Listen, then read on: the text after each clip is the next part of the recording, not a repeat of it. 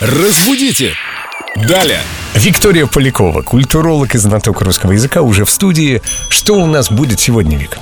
Привет, ребят. Вика, привет. Да, сегодня мы разберемся со словами и выражениями, где то и дело используют какие-то дополнительные буквы, а они там не нужны. Ну, например?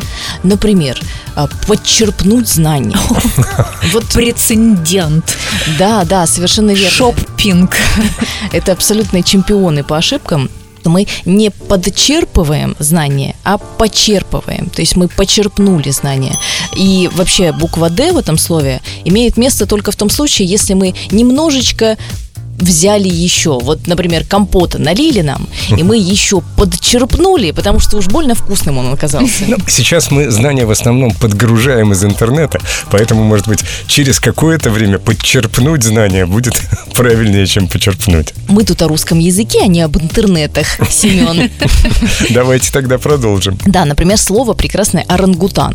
Его очень часто пишут как орангутанг, и это не является ошибкой, потому что и орангутан, и орангутанг – словарные нормы. Угу. Да, слышала и, то, и тот вариант от самого орангутана. А еще как-то встретила написание «поддержанная коляска».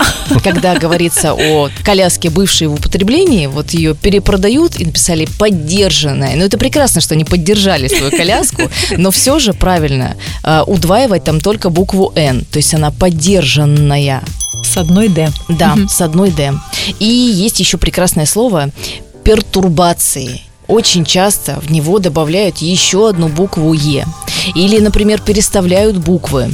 Э, перетрубации. Вообще сложно его произнести. Перетурбации. Каких только вариаций у этого бедного слова не существует. Давай, может быть, напомним его смысл. Это какие-то изменения какие-то события э, или беспорядки, э, беспокойство, вот пертурбация, оно и звучит вот таким Е- же образом. Е только в первом слоге. Да, да, совершенно верно.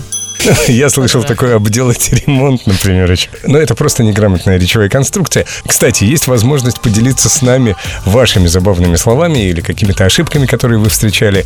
Присылайте их и Виктории Поляковой в официальную группу Эльду Радио ВКонтакте в ветку «Вопросы Виктории Поляковой». И можно нам в WhatsApp студии 8 911 921 101 4.